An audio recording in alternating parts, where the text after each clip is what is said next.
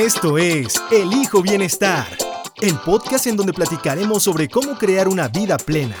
Hablaremos de todo, de salud mental, emocional, espiritual, física, financiera, ambiental, de salud sexual y por supuesto de relaciones humanas. Queremos que este sea tu espacio de reflexión y autoconocimiento. Quédate con Yes Bla Bla y aprende a transformarte en una persona satisfecha y feliz. Elijo Bienestar Podcast.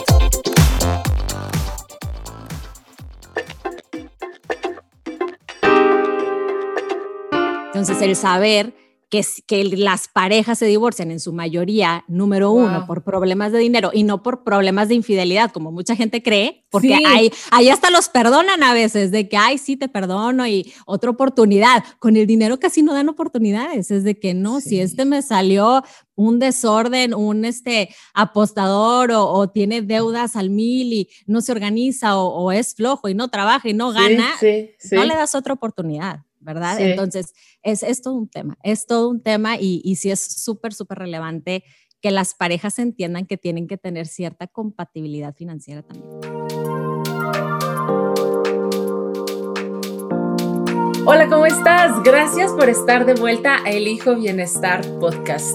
Te saluda Jessica Arias, Jess Bla Bla, como siempre, dándote guerra de este lado del micrófono. Gracias por darle play una vez más y darte este tiempito para ti, para aprender, para reflexionar y por supuesto para crecer.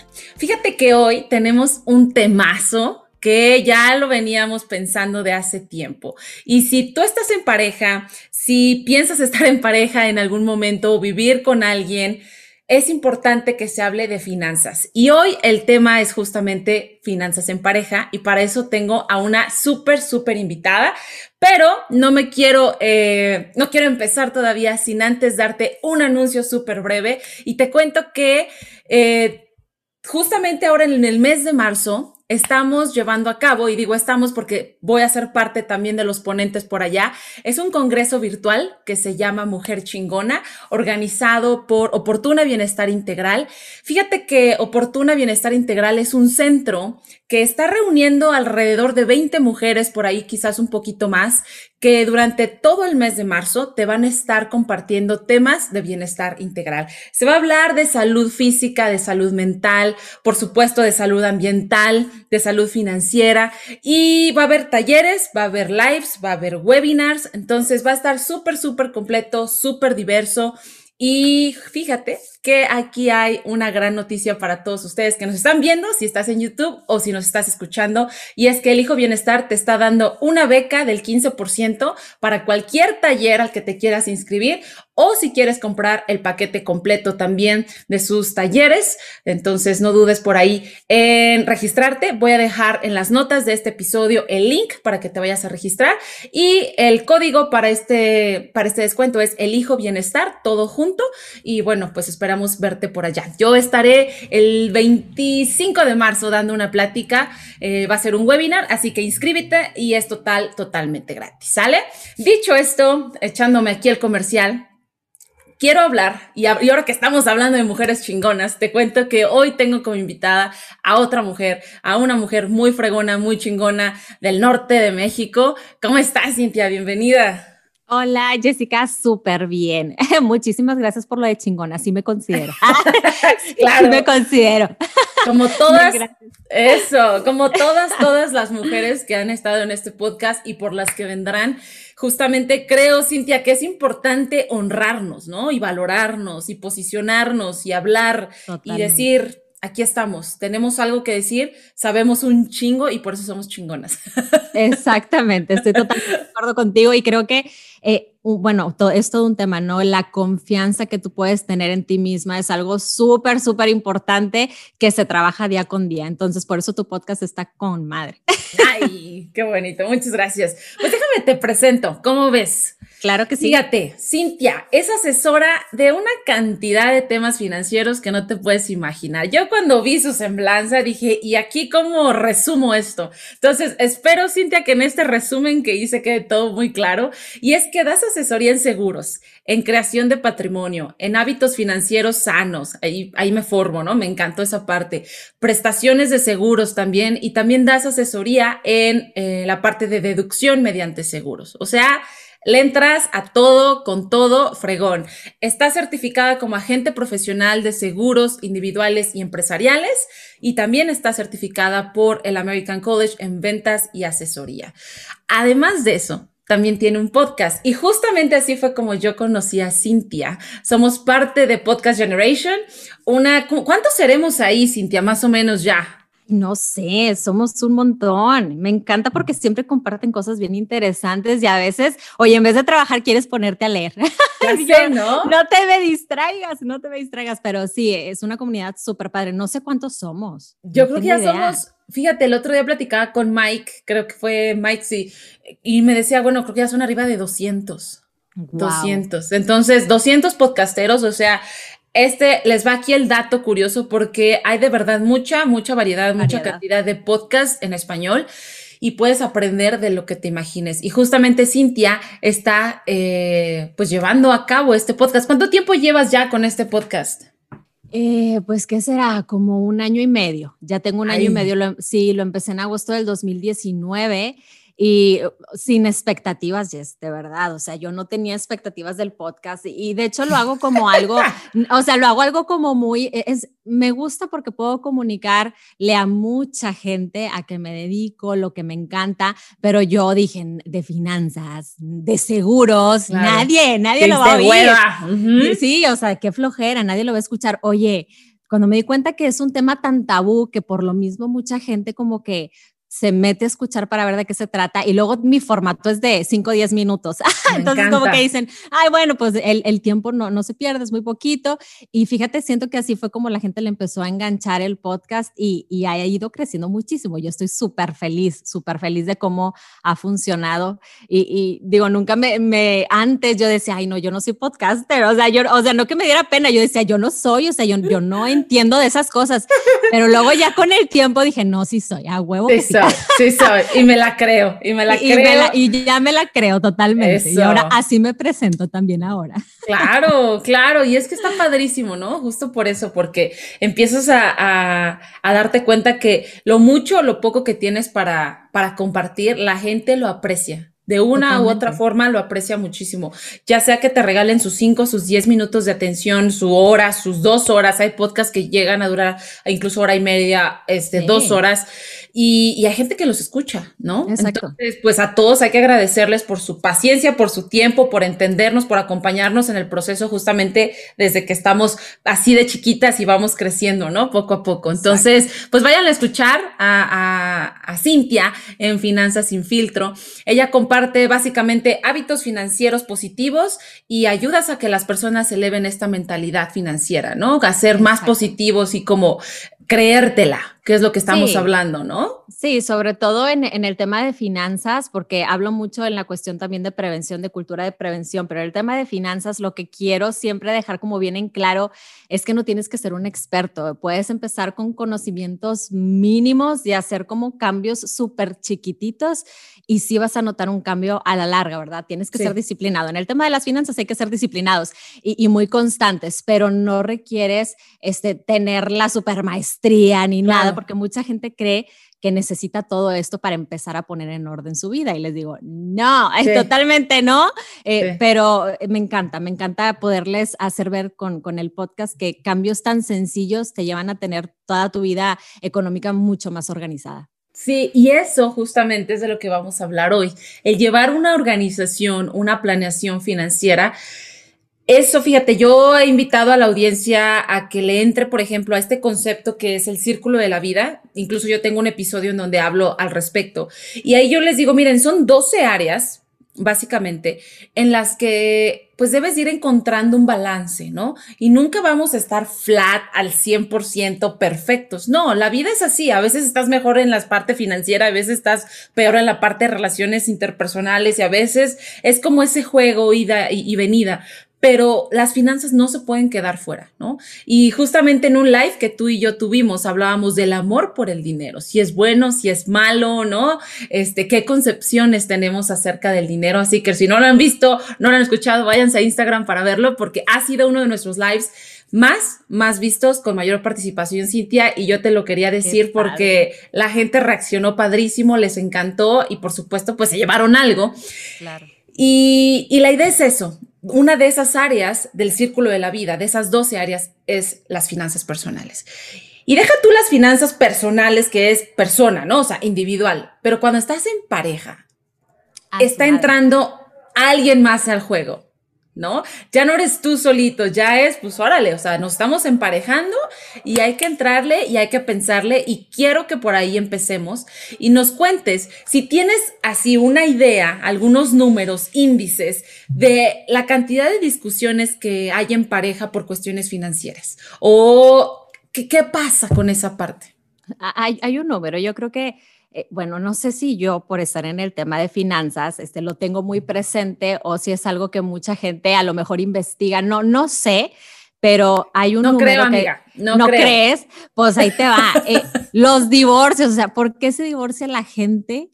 Imagínate este número tan, tan, tan intenso. El 85% es por problemas de dinero. Entonces, dime tú y el dinero no es como de lo más importante en tu relación de pareja. Mucha gente se va a, idealizarlo todo y dicen, no, el amor es primero. Y yo digo, pues, déjame te digo que cuando hay problemas de dinero, el amor también se empieza a, quebrar. O sea, porque es el dinero, como siempre les he dicho, está eh, y forma parte de las decisiones de nuestro día a día a día. Y no nada más es el dinero, sino todo lo que podemos llevar a cabo a través del dinero. Y si no cuentas con él, pues no te puedes realizar al 100% tampoco, ¿verdad? En, en, nada de lo que te gusta, en nada de lo que quieres, ni en tus prioridades. Entonces, el saber que, que las parejas se divorcian en su mayoría, número uno, por problemas de dinero y no por problemas de infidelidad, como mucha gente cree, porque hay, ahí hasta los perdonan a veces, de que, ay, sí, te perdono y otra oportunidad. Con el dinero casi no dan oportunidades, es de que no, si este me salió un desorden, un este apostador o, tiene deudas al mil y no se organiza o, es flojo y no trabaja y no gana, no le das otra oportunidad. ¿Verdad? Entonces, es, es, todo un tema, es todo un tema y, y sí es súper, súper relevante que las parejas entiendan que tienen que tener cierta compatibilidad financiera también. Wow, me encanta eso, compatibilidad financiera, porque a veces justo como dices, creemos que es esa parte de me gusta físicamente, este, nos encantan las mismas cosas y entonces la pasamos increíble y es chistoso y yo también, pero ya cuando le entras a la parte del dinero, ahí es donde dices, ay, güey, yo no sabía que este cuate con el que me llevo, o sea, súper, es un despilfarrador. Imagínate. O es un codo. También. ¿No? Porque a veces no siempre todas las discusiones son porque tú gastas mucho. Bueno, pues que tú no quieres gastar ni en chicles, mano. O sea, ¿qué onda, no? Y no necesariamente yo lo veo así creo que los divorcios tienen que ver con el hecho de que tú tienes un montón y yo también, o tú tienes un montón y quieres quedarte con mi dinero. No.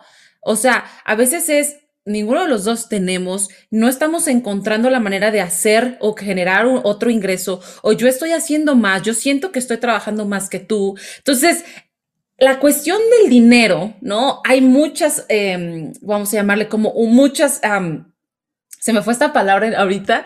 Ah, ¿cómo se dice? Aristas, aristas, esa es la palabra, ¿no? O sea, el dinero, pero todo lo que hay en torno, ¿no? En lo que te ocupas, este, cómo ganas el dinero, cómo está ganando tu pareja el dinero, a través de estar transeando a otra gente o no. O sea, es todo un tema, es todo un tema, Cintia. Y me encanta que menciones eso. O sea, a veces el mito se cree que es la, la infidelidad por lo cual la gente se separa. Pero ahorita que nos traigas esa cifra de que es por el dinero, me voló la cabeza.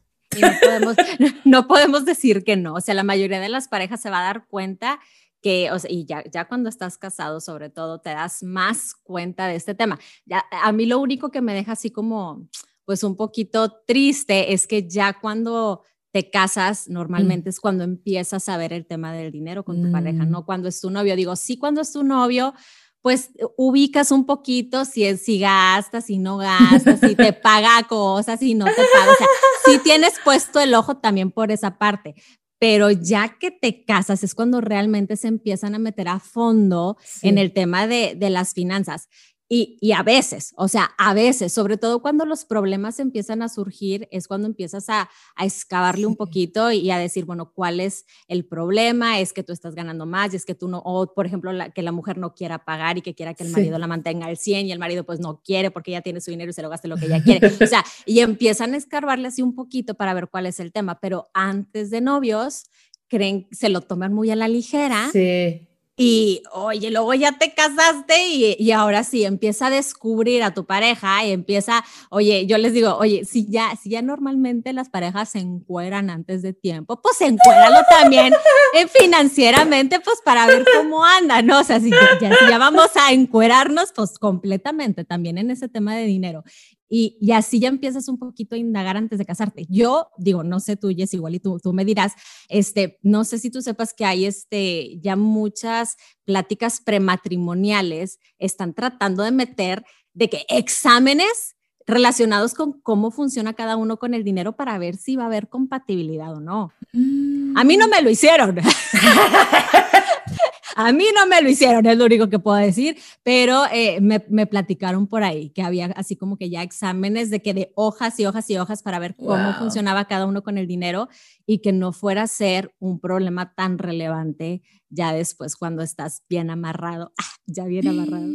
Oye, no sabía eso, o sea, sabía de los tests, o sea, de otros tipos de tests que hacen antes o pláticas y, pero no, no uno financiero. Está, está bueno, pero también creo que incluso sin un test, sí te das cuenta, Cintia. A ah, veces no nos queremos dar cuenta. Sí. me explico? O sea, si sales y el cuate está esperando que tú pagues todo, o a la inversa, está la muchacha esperando que todo el tiempo siempre pagues todo, vayas por ella a su casa. O sea, neta todo, híjole, pues vele pensando, ¿no? Porque después no son dos son tres o son cuatro en la familia. Entonces, ¿qué onda con ese rollo? O sea, ¿cómo nos vamos a dividir los gastos? ¿O va a ser el dinero que los dos hagamos es de los dos? Eh, ¿Los gastos van a ser proporcionales? Y creo que por ahí me gustaría pasar a la siguiente pregunta y que nos digas, ¿qué importa más en una relación? ¿Es el amor o es el dinero? Ahorita ya más o menos nos diste una idea, ¿no? Pero... Yo creo que sin paz financiera el amor se acaba. Mm es, mi, mi punto así como muy personal, ¿verdad? Habrá personas que piensen diferente.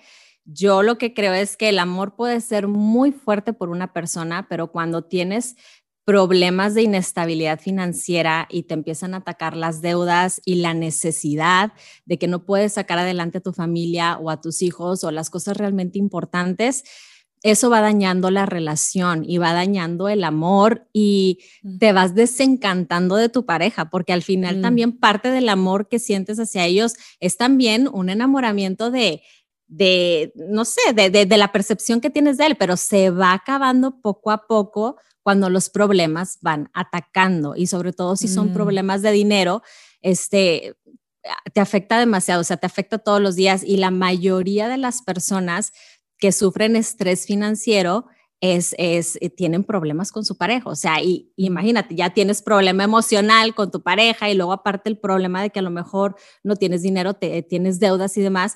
Yo creo que sí, no, no, te podría dar así como una respuesta de que el dinero es más importante que el amor, pero definitivamente sin el dinero, el amor sí se va acabando, o sea, sí se va a acabar. Sí, sí, sí. Y creo que al final están más bien conectados, ¿no? Creo que el uno de alguna manera puede ir nutriendo al otro. ¿Sí me explico? O sea, si amas a una persona y a lo mejor están en un momento crítico en su relación de que despidieron a tu pareja, por X situación, dices, no importa, dale, o sea, yo ahorita, mira, ahorita puedo hacer frente, este, estoy contigo, vamos para adelante, y entonces sientes ese apoyo, a lo mejor tú como el desempleado, dices, oye, qué padre, ¿no? Pues ahora yo también, ¿no? Y dale, y ahorita encuentro otra chamba o encuentro otro ingreso, y entonces se genera esa sinergia, ¿no? Muy positiva de, te tengo, ¿no? O sea, eh, en, inglés, ¿cómo se dice? I have your back, ¿no? Como tengo tu espalda, aquí estoy, te estoy soportando.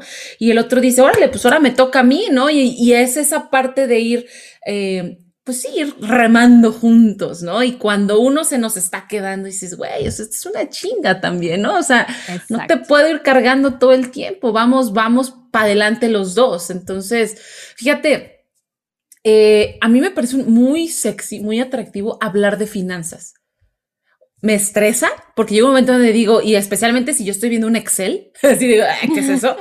Pero cuando yo hablo de finanzas con mi pareja, es como esa parte, sí, qué padre, o sea, qué padre que estemos hablando de esto, que tenemos la confianza de desnudarnos, como bien dices, ¿no? Y decir, mira, me queda tanto en mi cuenta, este, no sé, de crédito, tanto en la de cheques, tanto, ta, ta, ta, y estoy ahorrando tanto, o sea, a mí me genera, a mí Jessica, no sé, a lo mejor habrá quienes todavía tengan cierta como, ¿no? No sentirse muy seguros para platicar el tema, pero a mí me gusta porque siento como esa conexión, siento que está confiando en mí, yo siento que puedo también confiar en esa persona y se genera como esa esa conexión y el amor como que se vuelve más fuerte. Eso es lo que, lo que a mí, a mí como que me genera a veces hablar de temas de finanzas. Totalmente, o sea, cuánta, pero cuántas parejas tienen realmente eh, una relación así tan abierta como la que puedes tener tú con tu pareja, como la que yo tengo con mi pareja.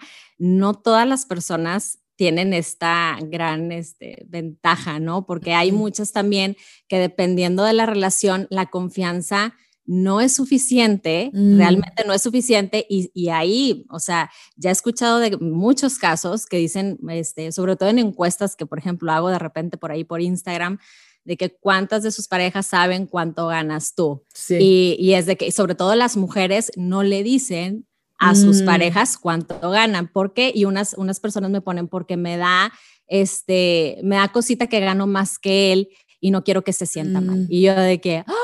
Oh por Dios, o sea, pero, no, o sea, a como yo lo veo, mm. no, eso no debería de importar, tiene que haber como esta confianza real con tu pareja para que puedas saber el cuánto ganas y si tú ganas más, pues cuál es el problema si al final son una familia, o sea, se vuelven como, e, el dinero de ambos va a ser para cumplir también no solo tus metas personales, sino para las metas que tengan juntos. 100% pero siento que ahí sí una parte súper, súper importante es la confianza que se pueda tener con la pareja. Y si no tienes esta confianza en el tema de finanzas, probablemente vaya a haber otras cosas que vayan a fallar en otros temas.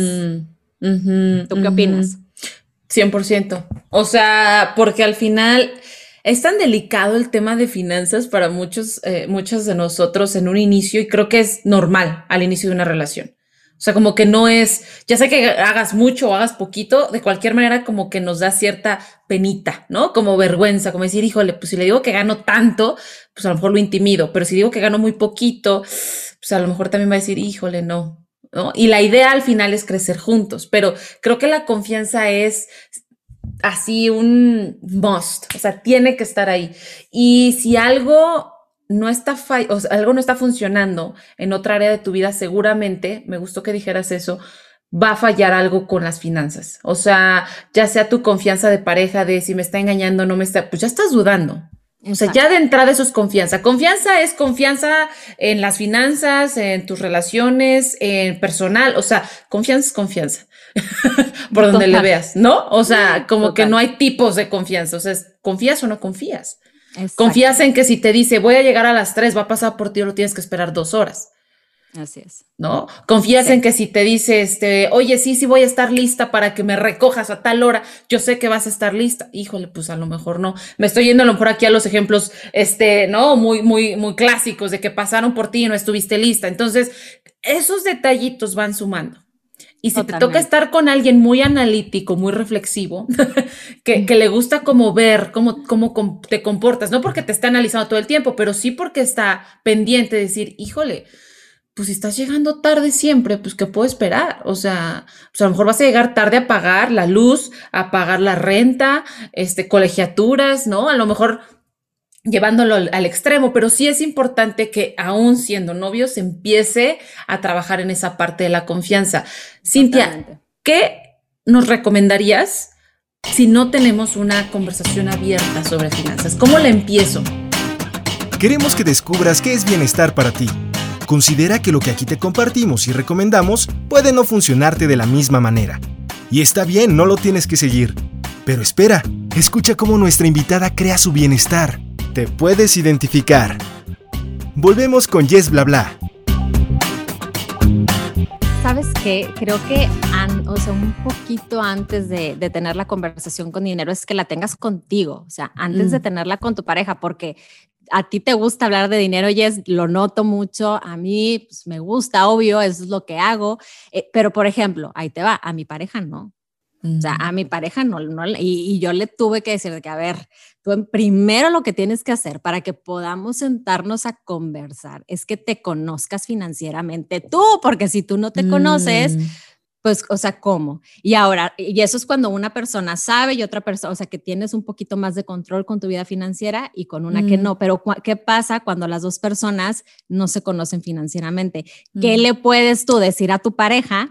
Eh, oye, sí, explícame, o no sé, dime cuánto ganas, dime cuánto gastas, dime si tienes un registro, cuáles son tus metas y todo. A ver, pues primero di cuáles son las tuyas, ¿no? y creo que al menos aquí en, en México, y supongo que es en, en, gran parte de Latinoamérica, pero en México las personas, la mayoría de las personas en un 70, 80% no saben nada de sus finanzas personales. Entonces, es el último mm. tema que van a pensar cuando se casan, definitivamente, y, y, yo creo que de ahí tienes que partir. O sea, a tú como persona, como individuo, primero antes de empezar a revisar las finanzas de alguien más, tienes que revisar las tuyas y ponerlas en orden, y luego ya de ahí empiezas a partir, o sea, cuáles son los puntos más importantes de tu vida financiera, pues eh, que obviamente que sepas primero pues cuánto ganas, que sepas mm. cuánto gastas, que una vez que ya sepas cuánto gastas, ubiques cuáles son estos patrones que tienes de gastar dinero,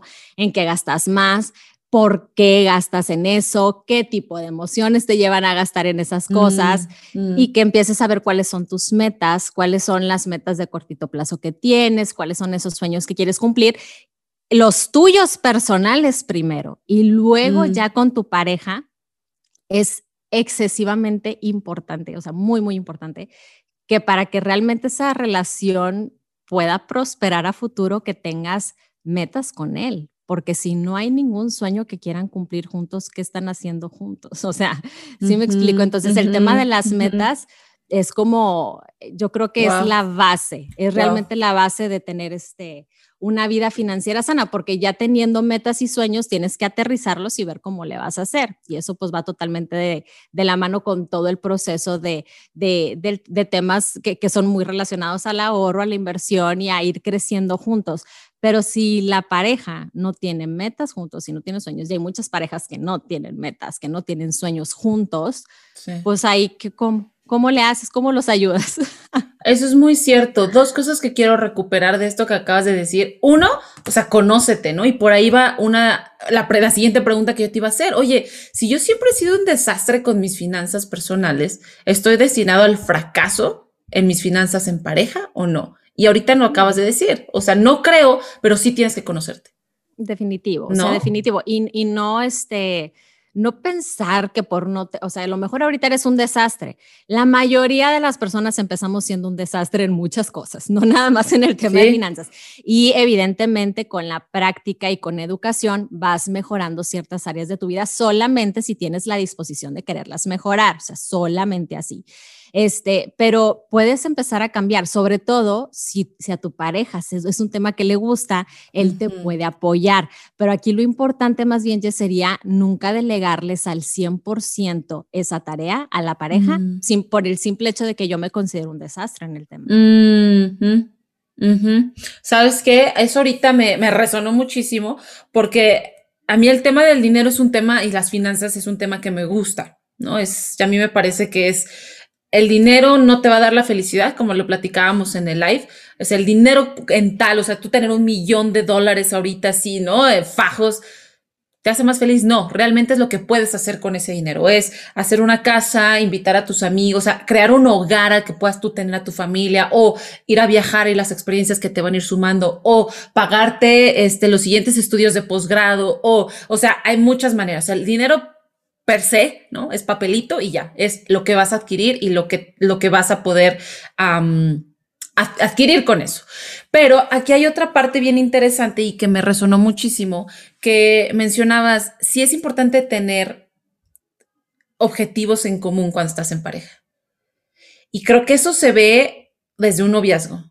O sea, de verdad, o sea, los que nos estén escuchando ahorita, si te estás casando con alguien o si ya te casaste, pero te casaste sin tener claro cuáles eran sus objetivos, si era comprar una casa juntos, si era viajar por siempre y nunca adquirir un, bien, un bien raíz o algo, está bien, pero siempre y cuando los dos estuvieran, porque eso de alguna manera también es como ese pegamento, ¿no, Cintia? Como ese, vamos juntos, no estoy yendo sola, no estás yendo por tu cuenta, estamos yendo juntos por ese sueño que tenemos. Y creo que sí es importante em, rescatarlo y aquí me resonó mucho en una experiencia eh, pues personal, ¿no? Con mi pareja actual, el que él era el que el dinero era así como, pum, él sacaba su hoja de Excel, ¿no? Y yo así, y a la fecha todavía me cuesta. ¿No? Yo creo que él eres tú en tu relación, ¿no? O sea, a ver, vente, Jessica, vamos a sentarnos y vamos a ver. Y yo así de, espérame, o sea, pues sí tengo más o menos organizadas mis finanzas, pero no tanto. Pero él llegó con un orden, una estructura, porque ingeniero. Entonces, pero, ¿no? Pero me, me ayudó muchísimo. Y de verdad, Cintia, si no fuera porque yo empecé a platicar con él más y más sobre el tema, yo no hubiera empezado a invertir. Bueno, primero ahorrar como tal de manera seria. ¿No? O sea, de manera seria con un objetivo de por qué estás ahorrando, no nada más tu cochinito, pues porque a lo mejor un día quiero comprarme unos tenis, no, era voy a ahorrar dinero porque lo que yo ahorré ahorita lo voy a invertir en X, en Y. Entonces, es súper importante que cuando estás en pareja, si te emparejes con alguien que tenga esos sueños, esos intereses, esas ganas de crecer como tú. Porque de lo contrario, entonces seguramente vendrán esos problemas y no quiero este, echarte la sal, pero posiblemente un divorcio, ¿no? Si ya estás casado. Muy posiblemente lo dicen las estadísticas. 85%. 85%. No les queremos echar la sal, pero es lo que está pasando, es la realidad. Entonces, eh, definitivamente sí, o sea, el tema de las metas juntos es como un must que deben de tener en su relación de pareja. Y creo que aquí algo que, te, que les puede ayudar mucho es o sea, es que ya todo, casi todo tiene solución en el tema de finanzas. Tómate un curso con tu pareja de finanzas personales y hay gente y coach, coaches expertos que te pueden decir, este, oye, a ver, enfóquense en estos temas y, ahí empiezas a sacar, este, pues los trapitos que cada uno pueda tener de a lo mejor sus lujitos que la otra pareja detesta, pero pues a lo que voy es que cuando empiezan a salir estos temas, tienes que llegar como a ciertos acuerdos también. O sea, no, no todo es lo que yo digo, ¿verdad? Porque ah, habemos muchos que de repente queremos hacerle así, de que nada más lo que yo digo es lo que está correcto, pero no, y, eso pasa mucho en mi relación personal, pasa mucho siempre yo quiero tener de que la última decisión en todo, y, y no, o sea, me queda súper, súper claro que la vida en pareja necesitamos llegar a acuerdos mutuos de cómo se van a llevar las cosas en la casa. Por ejemplo, un tema muy, muy, muy común es cómo vamos a dividir los gastos. ¿Quién va a hacer los gastos de qué? Si los dos trabajamos, ¿cómo le vamos a hacer? Y sabes qué, siento yo que esta parte mucho también tiene que ver con la historia familiar que tienes. Sí. Porque imagínate, una chava que viene de que su papá paga todo y su mamá nada, a lo mejor eso es lo que ella espera y eso es lo que ella quiere y eso es a lo que ella aspira. Pero si el chavo, o sea, y si el chavo no, y si el chavo vive en una familia donde su mamá también trabajaba y también aportaba y entre los dos hacían cosas juntos, se puede frustrar por ahí un poquito la relación entre ambos. Siento yo que eso tiene mucho que ver. Y eso también se puede investigar. Desde el noviazgo, por favor Conoce a sus, conoce a tus suegros, por favor. Sí, de verdad. O sea, de verdad ve, este, pasa tiempo con ellos, si van a cenar, a comer a un restaurante, o sea, observa, no, no con un ojo así juzgón, ¿no? Sino con un ojo de decir, a ver, vamos a analizar en esta familia cómo funcionan las cosas, porque es conocer de dónde viene tu pareja, para entonces decir, ah, yo vengo de una posición totalmente diferente. Y a mí eso me pasó. Mi pareja de entrada ni es mexicano, ¿no? Entonces ya por ahí ¡pum! O sea, ya se tiene eh, un, amplio espectro, ¿no? De diferencia entre culturas. Y luego el idioma. Y luego él viene de una familia más conservadora que la mía. O sea, los mexicanos somos así, más de, ay, pues al momento y vamos a vivir al momento, ¿no? Y él viene de una familia mucho más conservadora, en donde se planea, en donde se ahorra, en donde... Y yo llegué a toparme en seco. O sea, yo llegué, ¡wow! Y ahí fue un momento dije, wow y él hablando de retiro y yo así de, ¿estás hablando de retiro? Y si me muero mañana. O sea, ah. sí, ¿no? Y yo así de, pues, ¿por qué hablas de retiro? Relájate, estamos chavos, ¿no? O sea, mi idea cuando yo entré a esa relación fue así. Porque estás hablando de un retiro, cálmate, yo ni en retiro estoy pensando. Pero ya cuando yo empecé a platicar más con él, ya cuando yo empecé a entender su punto de previsión, de planeación, dije, güey, ¿hace sentido? Hace sentido y ahora yo soy la que luego le digo, oye, pero y el seguro no sé qué, y me dice, wow, ya estás hablando como yo, le dije, bueno, ya estoy aprendiendo.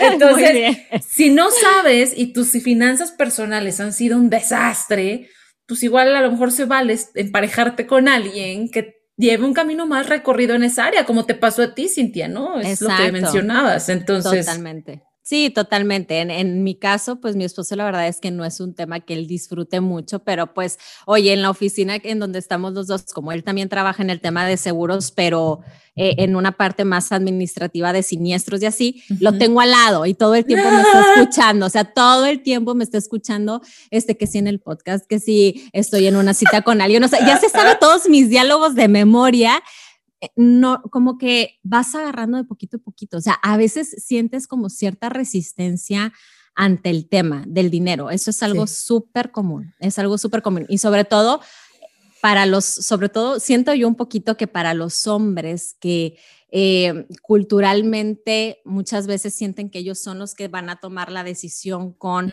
el dinero y la administración. Digo, yo sé que hay, muchas mujeres que administran la economía familiar, pero eh, hay muchas familias en donde el hombre es el que dice, a ver, te doy para que pagues esto, ¿verdad? Pero yo te estoy diciendo en dónde se va el dinero.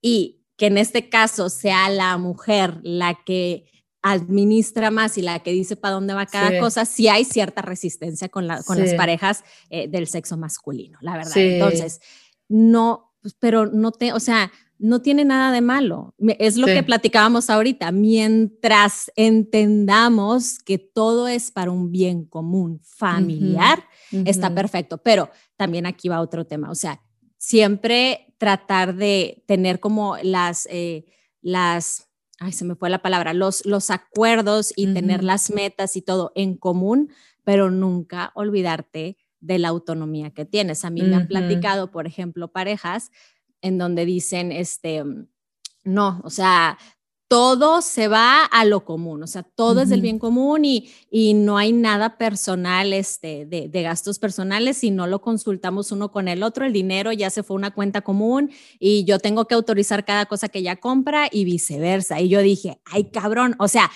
es una manera de organizar tus finanzas. Aquí no hay una técnica correcta o incorrecta, sino la que más se te acomode a ti y que tú te sientas feliz y que tu pareja esté feliz y que estén a gusto con cómo se están manejando.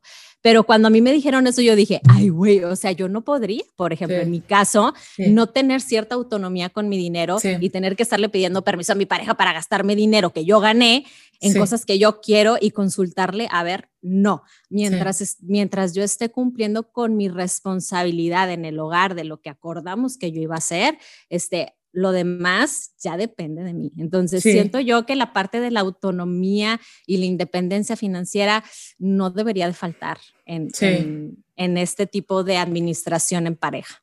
Y de igual manera, sí, no, y de igual manera creo que es algo que se tiene que hablar. O sea, se tiene que hablar incluso antes de que tú digas, sí, sí, me caso contigo, o lo que sea, pero sí háblalo, háblalo porque fíjate, el otro día en una conversación eh, hablaba con, con mi novio y estábamos conversando el cuento y me dijo él que tiene un amigo y que, ¿cómo fue este sitio? Una amiga. Y su amiga andaba en dating, en las aplicaciones, salió con este chavo en una aplicación y me dice mi novio, y mi amiga ya dejó de salir con él. Le digo, ¿y eso? Dice, porque este chavo muy honestamente le dijo a ella, yo busco a una esposa ama de casa. Yo no busco a una esposa que salga a trabajar. Yo busco a una mujer que esté dispuesta a quedarse en casa, a cuidar a mis hijos y yo ser el proveedor. Y ella dijo, mm, eso no es para mí. Con permiso, se retiró. Habrá mujeres que sí, Cintia.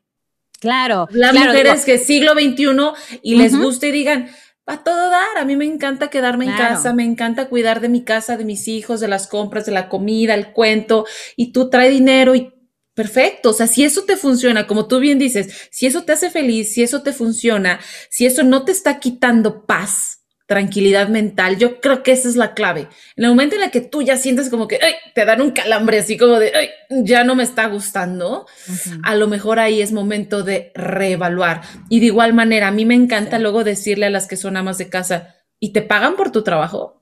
Mm, ajá, a ese tema justo quería empezar a tocar. Justo ahí quería tocar. ¿Sabes por qué, Jessica? Porque eh, y, yo a veces lo he tocado en, en, mi Instagram, ese tema de este, oye, eh, ¿qué prefieres? ¿Que te mantengan o prefieres tú mantenerte? Y empieza toda la guerra entre mujeres, unas independientes, otras no, que empiezan de que no, no tiene nada de malo, trabajamos mucho, etcétera, etcétera. Y yo sí, nadie está diciendo que son mujeres huevonas. Todas las mujeres somos súper trabajadoras. La cosa es, te están reconociendo realmente por lo que estás haciendo, porque cuando eres eh, de manera independiente, pues también trabajas un chorro, pero hay una remuneración económica que al final te da libertad de decisión, independencia en, en todo lo que tú, tú quieres hacer. Y del otro lado, aunque trabajas un chorro también, porque una, una dice que, ay, qué padre, me mantienen. Sí, pero tú mantienes la casa, los niños, te encargas de la educación, te encargas de un montón de cosas también, de cuidar al marido y que esto y lo otro, y te están remunerando, sí o no. ¿De verdad sientes esa libertad de decisión? O sea, si tu pareja te da realmente la, la eh, ay, no sé cómo decirlo, como ese poder de tomar decisiones, está bien, pero yo trato, trato siempre de meter por ahí mi, mi espinita, ¿verdad? Yo, yo siempre trato de meter la espinita de que, a ver, qué padre que todo esté funcionando perfecto, pero ¿qué vas a hacer en el momento en que no? O sea, y, no es que lo, lo atraigas ni nada, simplemente tienes que tener plan A y plan B. Ahorita todo está con madre, qué padre que, que estamos en este acuerdo mi pareja y yo, si me deja tomar decisiones aunque yo no trabaje, bla, bla, bla. Bueno, ¿qué pasa cuando no tengas esa libertad o que tu esposo no te quiera dar esa libertad o que de repente tengan broncas y que esas broncas te hagan sentir como, no sé, como limitada de cierta manera. ¿Qué vas a hacer? Eh, y ahí, era un temita que como que quería sacar así al aire, pero siento que, que las mujeres podamos tener cierta independencia financiera es extremadamente relevante hoy en día. Sí, ahí te va un ejemplo así, como para cerrar este punto que es muy importante. Círculo cercano, amigas mías, conocidas, familia, tres mujeres, así ahorita las tengo aquí los nombres de ellas, tres mujeres que se dedicaron a la casa, dejaron sus trabajos, sus profesiones para dedicarse enteramente a la casa de los hijos. Las tres se divorcian y las tres no tienen un quinto. Madre Santa. ¿Quién continuó trabajando y generando dinero, ahorros?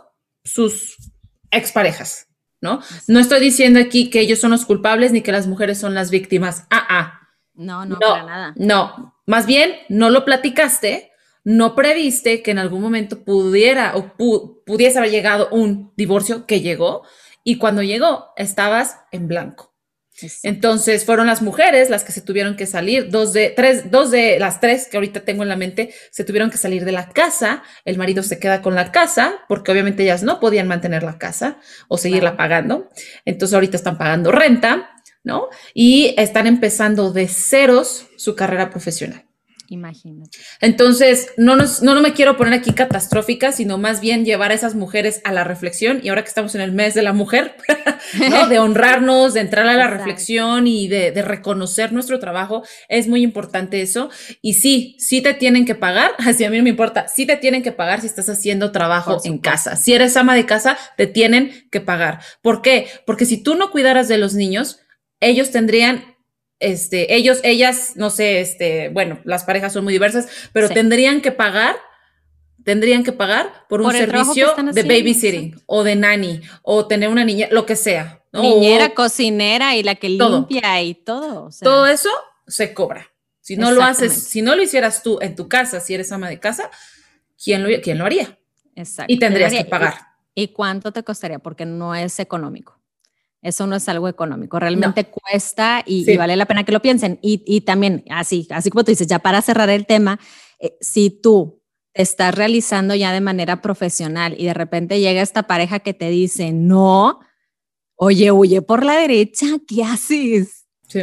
bueno, no sé, siento que me estoy metiendo demasiado, pero no creo, no creo que sea justo para nadie que, que nada más por cuestión de que la otra persona dice, oye, no, no deberías de trabajar, si eso es algo que te hace feliz, híjole, yo ahí no, no creo que sea una buena idea. Este, es algo que se tiene que platicar totalmente, pero que tengas la confianza y, y no caigas en el tema de, ay, por el dinero no te preocupes, yo me hago cargo de todo. No delegues tus mm. finanzas al, al 100%, o sea, no. no delegues ese tema al 100%. Tú tienes que tener autonomía.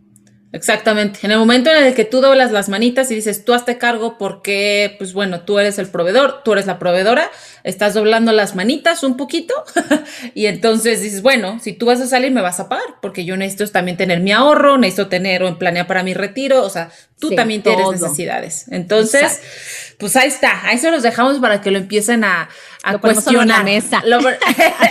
y si tienen dudas, preguntas, comentarios, jitomatazos, lo que sea, siempre, siempre nuestras redes están abiertas, tanto las de Cintia como las mías. Ya saben que por ahí podemos estar compartiendo y, comunicándonos. Otra pregunta más, así, ya que estamos hablando de esta cuestión de planeación, finanzas, bla, bla, bla, es casarnos o juntarnos hasta que ambos somos financieramente independientes, sí o no. Esa pregunta va relacionada a que estén todavía dependiendo de la familia o, cómo. Sí. Ay, por supuesto, imagínate. Sí, totalmente. Y, y, eso también es como una opinión personal, pero creo que hasta tiene lógica. Si tú todavía este, vives con tus papás y, y, todavía no sabes realmente lo que es la responsabilidad primero de hacerte cargo de ti mismo, y después, como tú dices, Jess, o sea, no nada más vamos a hacer tú y yo, luego vamos a hacer más. O sea, definitivamente creo que la mejor decisión es juntarse realmente hasta que ya los dos puedan este, ser capaces de entender eh, las responsabilidades de vivir solos, ¿verdad? Digo, ya hay muchas parejas, sobre todo aquí en México, que no, o sea, no sales y de hecho yo creo que la mayoría es así, bueno, no sé, la mayoría es así, no sales de tu casa hasta que te casas, yo hasta que te casas primero, ¿no? Oye, pero luego te das de, de, topes, porque no sabes ni qué hacer. Y es más, muchas veces ni conoces a la persona con la que te casaste, tú creías que la conocías, pero no la conoces al 100. Entonces, por mil y un razones, yo ahora estoy en pro de que las parejas puedan empezar a conocerse y a vivir juntas antes de tener como este compromiso de por vida realmente. Y en el tema de finanzas, creo que sí es muy, muy importante que las personas sean económicamente independientes, como dijimos, que trabajen por primero tener un orden con sus finanzas propias y que ojalá que alguno de los dos se les dé un poquito más el tema para que empiecen a ganar al lado del bien y de la estabilidad financiera al otro, ¿verdad? Que no se quede rezagado.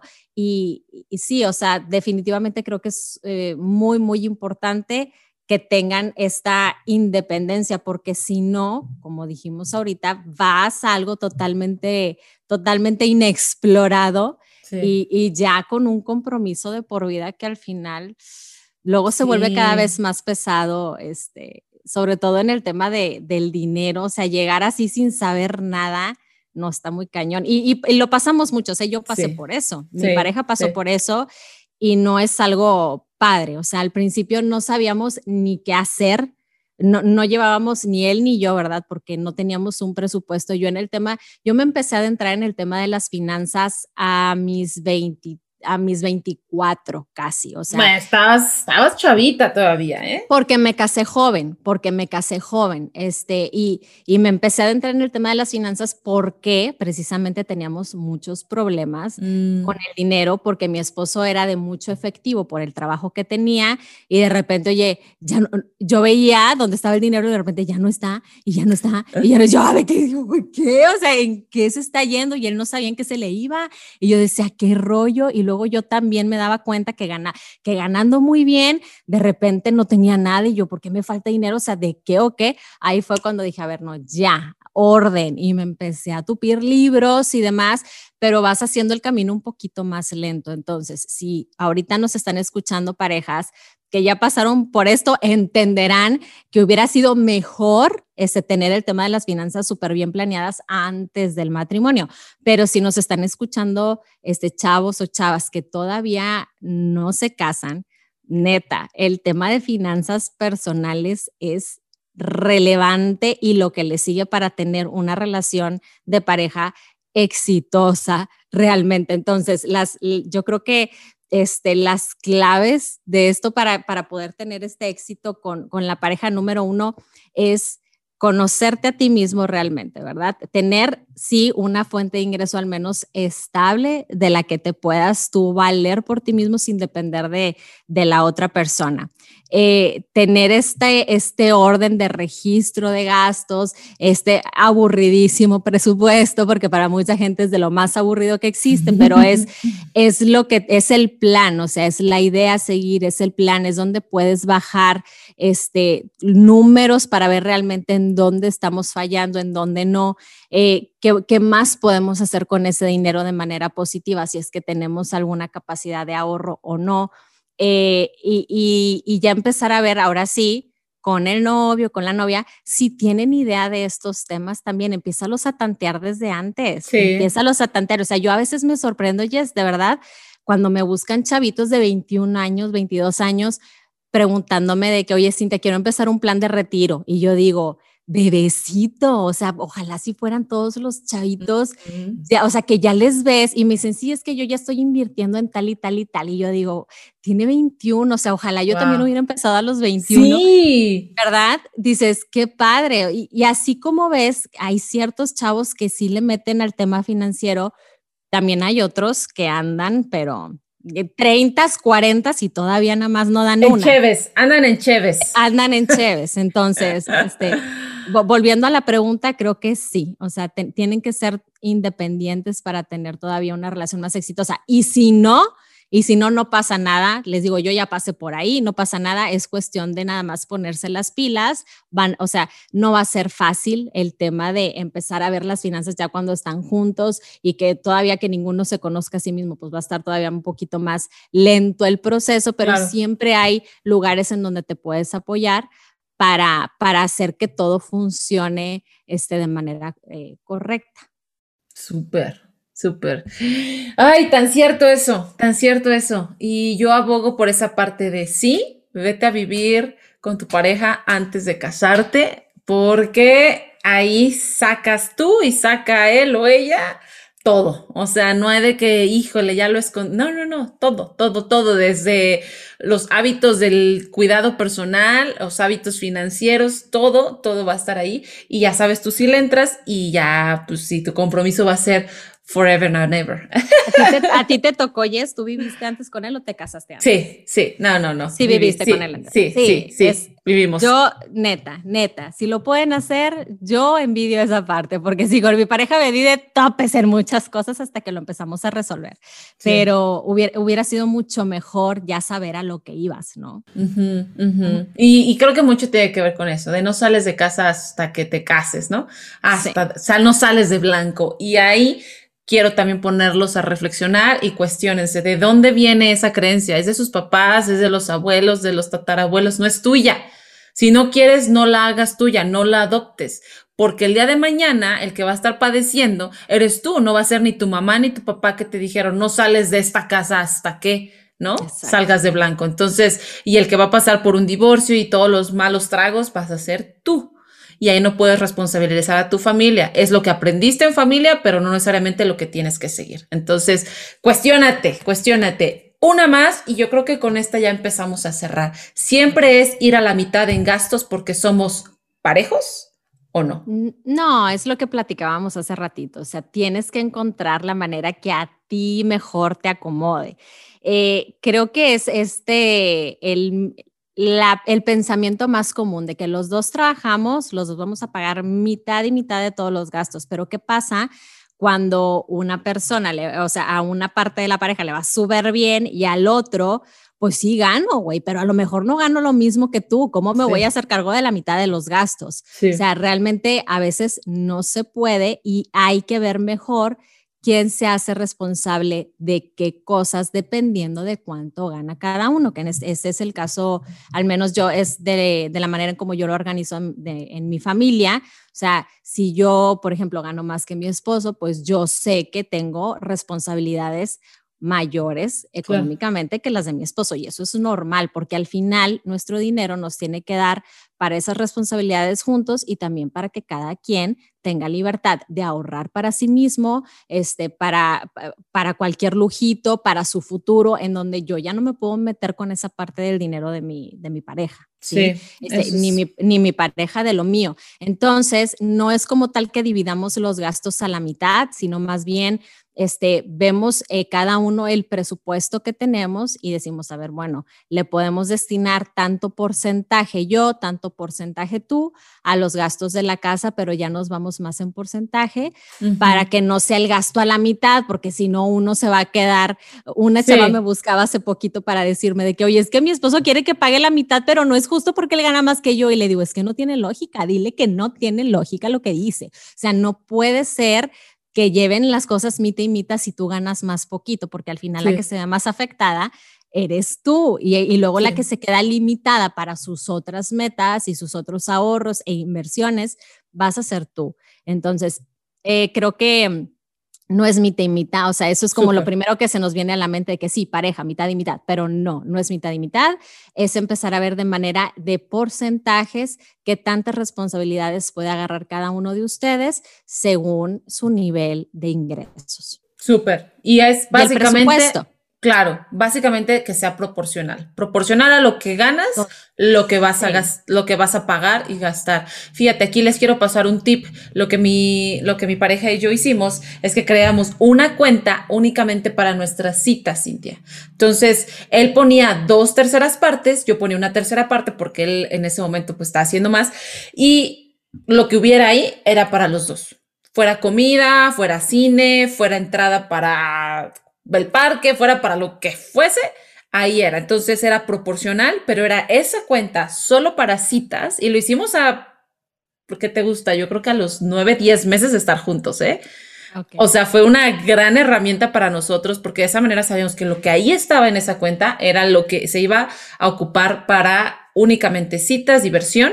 Él por su cuenta iba a tener sus ahorros personales, sus gastos personales. En ese momento todavía no vivíamos juntos, pero al final es, es eso. O sea, pequeñas cosas y pues propónselo. Quién sabe y a tu pareja le parece buena idea. Oye, vamos a poner algo ahí, una cuenta compartida, pero solo para nuestras citas y no nos preocupamos de que nos estamos pasando, ¿no? En nuestra salida. Se nos acabó, pues se nos acabó. Entonces hasta el siguiente mes, pues nos tocará volver a salir. Pero creo que a mí, a mí y a mi pareja nos funcionó sensacional, sensacional, la verdad, la verdad. Entonces, ahí les paso el tip. Es un muy buen tip. Ahí les paso el tip. Y pues nada. Oye, híjole, esta plática está, que me encantaría que tuviéramos parte dos, Cintia. ¿Cómo ves? Vamos a ver qué, qué le parece a la audiencia. Nos podemos, nos podemos hacer otra, ¿no? nos comentan, nos y, sabes que estaría súper padre que nos mandaran como sus preguntas y sus temas y aquí los empezamos a, a platicar. aquí los platicamos, está súper padre también conocer este, Sobre, sí, yo cuando hago preguntas, por ejemplo, en Instagram, me sorprendo de la cantidad de cosas que las personas me dicen, oye, ¿y como que me recomiendas aquí? O tú qué piensas de esto? Y yo de que no, yo feliz con el chisme en todo, entonces lo podemos hacer aquí también. Sí, claro, claro. Si son temas de finanzas, vayan allá con Cintia. Si son temas de salud, bienestar, nutrición, ejercicio físico, este, cómo nutrir tus relaciones, cómo nutrir tu creatividad, vénganse de este lado, elijo bienestar, que ya saben que ahí tenemos abiertos todos nuestros canales, YouTube, Instagram, eh, correo electrónico, por supuesto, nuestra página web por ahí ya está en el horno. Va a llevar tiempito todavía porque traemos muchos proyectos ahí en, mente, pero pues nada, Cintia, muchísimas gracias. Yo feliz de que estés nuevamente en el Hijo Bienestar. Por segunda vez y no pues va a ser la última. Ay, sí, no, no, esperemos que no. Yo también encantada, te agradezco muchísimo la oportunidad de, compartir con toda tu audiencia. Y pues si ahorita no se aburrieron del tema financiero, con todo gusto se pueden meter y suscribir al podcast de Finanzas sin filtro, donde ya saben que son 5 o 10 minutitos de conciencia financiera y, cualquier duda igual, pues ahí están también mis redes sociales, Instagram, Finanzas sin filtro, eh, lo que necesiten en temas de finanzas seguros para apoyarlos al 100. Mil gracias. no, gracias a ti, Cintia. Y pues nada, mujer chingona, como siempre. en, chingón, en chingonas todas, así somos todas, somos mera fregonada. La verdad, sí. Pues nada, chicos, muchísimas gracias por haberse quedado hasta el final de este episodio y pues esperemos algo hayamos aportado por ahí. Acuérdense que estamos aquí para ustedes y conócete y construye tus relaciones desde el bienestar. Hasta la próxima. Bye bye. Bye.